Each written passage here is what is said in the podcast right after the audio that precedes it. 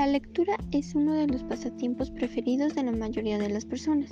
Ella nos permite conocer, imaginar, trasladarnos a lugares lejanos o mágicos, sumergirnos en situaciones poco agradables y hasta ponernos en contacto con nuestro yo interior. Pero la literatura también tiene sus maneras de ayudarnos a ubicar mejor el tipo de lectura o redacción que queremos realizar. Y es por ello que existen los géneros literarios como una forma de identificar según la naturaleza o fin de expresar la narrativa, los cuales definiremos y ahondaremos en los siguientes minutos. ¿Qué son los géneros literarios? Están definidos como un sistema que permite categorizar y clasificar las creaciones literarias según su contenido por su estructura, y contenido teniendo en consideración que se posee un público y propósito determinado. Por su naturaleza, cada obra literaria es susceptible de identificarla con un género en específico, siempre dependiendo del contenido. La práctica literaria, la extensión del texto, así como el tono narrativo, por ejemplo, la dramática es un documento escrito en el que se encuentra la historia e indicaciones que se deben realizar para llevar a cabo la representación, pero no siempre todo fue de manera escrita. Anteriormente, en la antigüedad, cuando aún no se tenían los conocimientos para poder, ah, para poder tener la accesibilidad y facilidad de tener un escrito se transmitía de manera oral.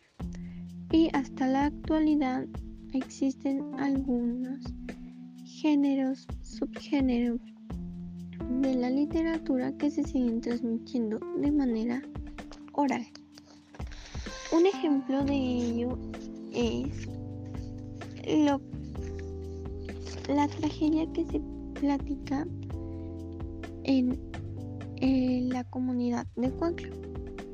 Esta tragedia es de el señor Juan Pichaca. Un día, en la tarde, mientras el señor Juan Pichaca sacaba un bordo de su casa, encontró una olla de dinero. Y cuando quería agarrar la olla, se le apareció una sombra, la cual le dijo, si quieres todo el dinero, tienes que cumplir con ciertas condiciones y peticiones. Entre las condiciones y peticiones que esta sombra le dijo eran hacerle misas, rosarios, ayudar a la gente pobre, prender una veladora, entre otros. Cuando este señor empezó a cumplir lo que le dijo la sombra, a los tres días se le volvió a aparecer. Esa sombra lo dejó que sacara todo el dinero. Entre ello habían vasijas llenas de monedas de oro, barriles, tazas, lingotes, candelabros, entre otros artefactos llenos de oro. Después de cierto tiempo que el Señor dejó de cumplir, lo empezó a perseguir esta sombra se lo quería llevar, lo quería matar. Cuando este señor tomaba, se alcoholizaba, era cuando lo veía. Esta sombra lo acompañaba hasta el río y ahí lo quería ahogar. Pero este señor rezaba y se jaloneaba, entonces nunca lo pudo matar, fuera de noche o de día, siempre y cuando Siempre y cuando estuviera borracho este señor, la sombra se le aparecía. Ya que el señor vivía del otro lado del río, siempre lo tenían que cruzar. Y como no se lo puede, no se lo podía llevar, esta sombra le dijo que se llevaría a alguno de sus familiares. Y el señor le dijo que no, que pidiera otra cosa, lo que él quisiera pero no a un familiar. Le dio otra oportunidad a esta sombra y le dijo que debía de volver a cumplir con los términos que anteriormente habían establecido.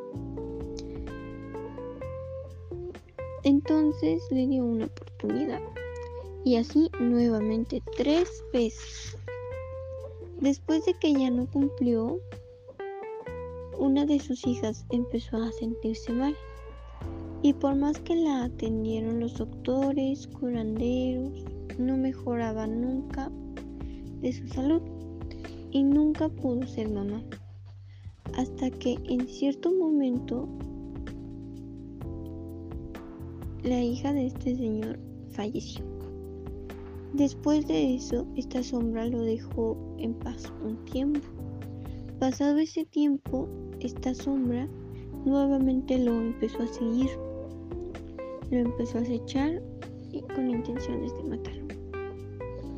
Y hasta la fecha, cada que este señor toma, ve a la sombra.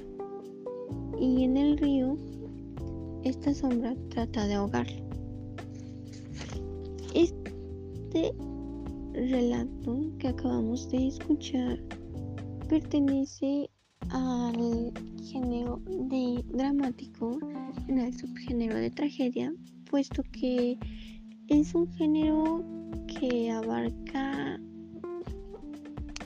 es un género que abarca sucesos, es un género verídico, eh, tiene diálogos, bueno, no tiene diálogos, más bien es un monólogo. Esto es un monólogo ya que este señor platica y muchos otros señores que han estado con él platican y relatan todo lo que el señor ha pasado y sus experiencias propias. Eh, es un es un relato verídico ya que lo aconteció una persona y lo sigue haciendo hasta la fecha.